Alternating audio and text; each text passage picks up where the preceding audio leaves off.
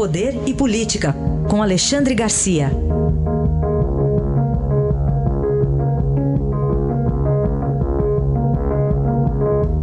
Bom, vamos saber se tem algum pio em Brasília também, né?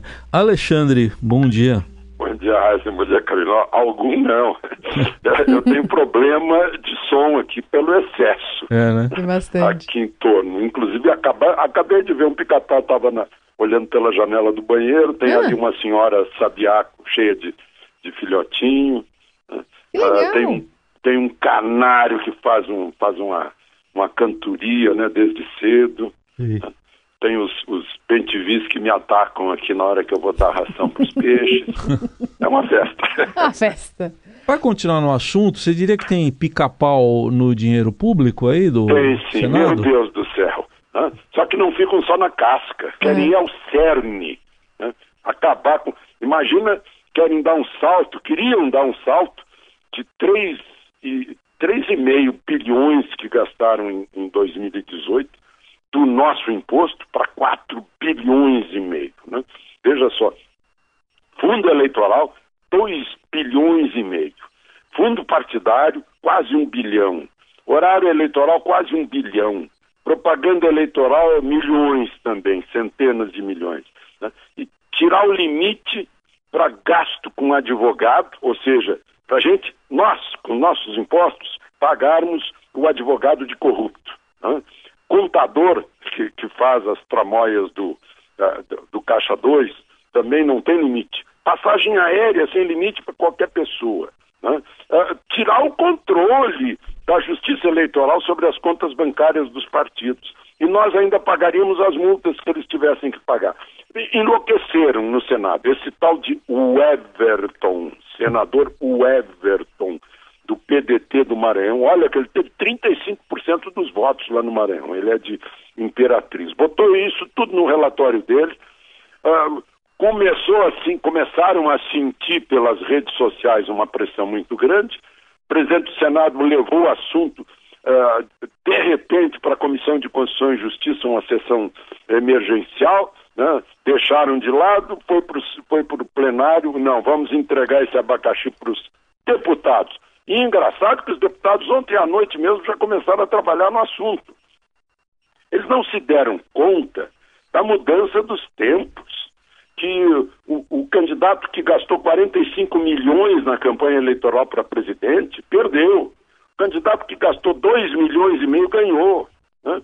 Que campanha eleitoral se faz hoje mais em rede social do que nos meios eh, tradicionais.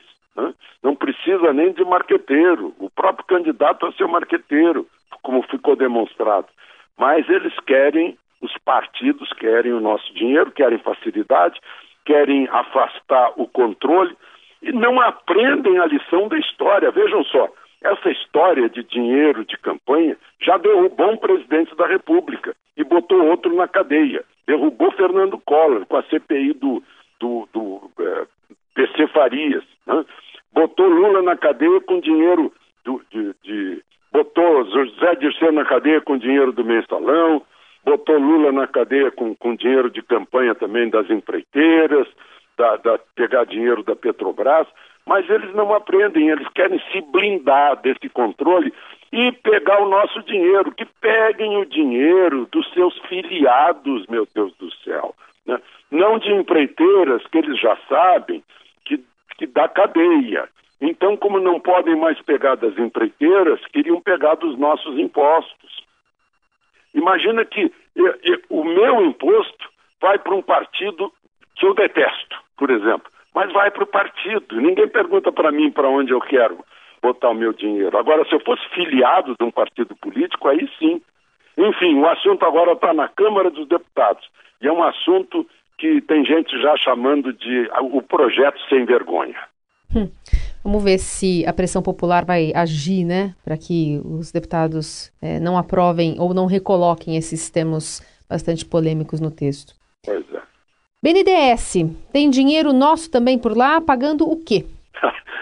É, pois é, esgotou-se o prazo, dia 17, né, que o, que o, pres- o novo presidente eh, do BNDES, Gustavo, né, deu para si próprio de dois meses para para mostrar caixa preta. Já saiu muita caixa preta aí de compra de aviãozinho, de aviãozão, de gente que disse que não precisava do empréstimo, pior ainda, né? Você não precisava porque tomou o empréstimo.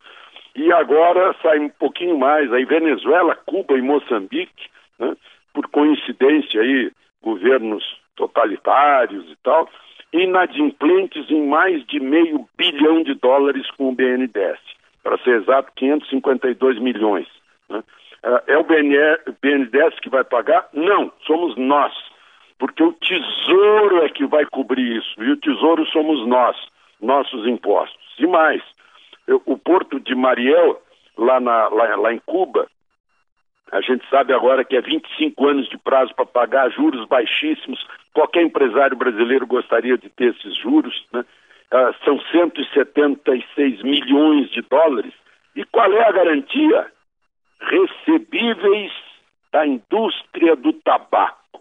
Traduzindo, garantia charuto. charuto de garantia. Então, eh, nós fomos muito bonzinhos para ditaduras, né? E agora, nós, imposto uh, do, dos contribuintes brasileiros, é que vai uh, tapar o buraco aí do BNDES. Hum. Para fechar, Alexandre, o presidente Bolsonaro voltou. Ele teve pressa aí para sancionar o posse, a posse é. de armas no meio rural? Acho que ele tinha, tinha pressa de reassumir exatamente para sancionar esse, esse projeto. Ontem me perguntaram por que a sanção do presidente. Olha, em primeiro lugar, é bom a gente entender isso, porque o presidente da República, bom, uma que o regime é presidencial, né? e outra que ele é o sujeito que tem a maior representatividade do país. Ele teve quase 58 milhões de votos. O deputado mais votado, que era o filho dele, teve 1 milhão 860 mil votos. O senador mais votado, que é outro filho dele, teve o, um dos mais votados, 4 milhões e tantos. Ele tem 58 milhões de votos. Então, como ele tem a maior representatividade, submete-se a ele as leis aprovadas no Congresso. Né? Não a mudança da Constituição, que essa é promulgada pelo próprio, próprio Congresso, mas as leis têm que passar pela assinatura dele. E ele assinou uma lei uh, que é óbvia, né? uh, que eu não sei por que, que ainda existia isso. O, o, o, Estatuto do Desarmamento, no artigo 5 de 2003, dizia que o sujeito uh, pode usar, pode ter arma registrada, ter a posse em casa, mas usar exclusivamente no interior da residência ou domicílio. Ponto final, só dizia isso. Então, o sujeito no meio rural que tenha 4 mil hectares, por exemplo, 10 mil hectares, ah, alguém vem dizer para ele assim: olha, os ladrões entraram lá no extremo norte do, da tua propriedade, estão levando gado. Ah, mas eu não posso usar a arma aqui fora da minha casa. Né? Então, essa lei apenas diz isso. Não, a casa, a, a, a propriedade toda é extensão do domicílio no meio rural. Ponto final. Então, não tem nada de, de extraordinário nisso, é só corrigir até uma falha uh, da própria lei do desarmamento. Análise de Alexandre Garcia que volta amanhã o Jornal Dourado. Obrigado. Até amanhã. Até amanhã.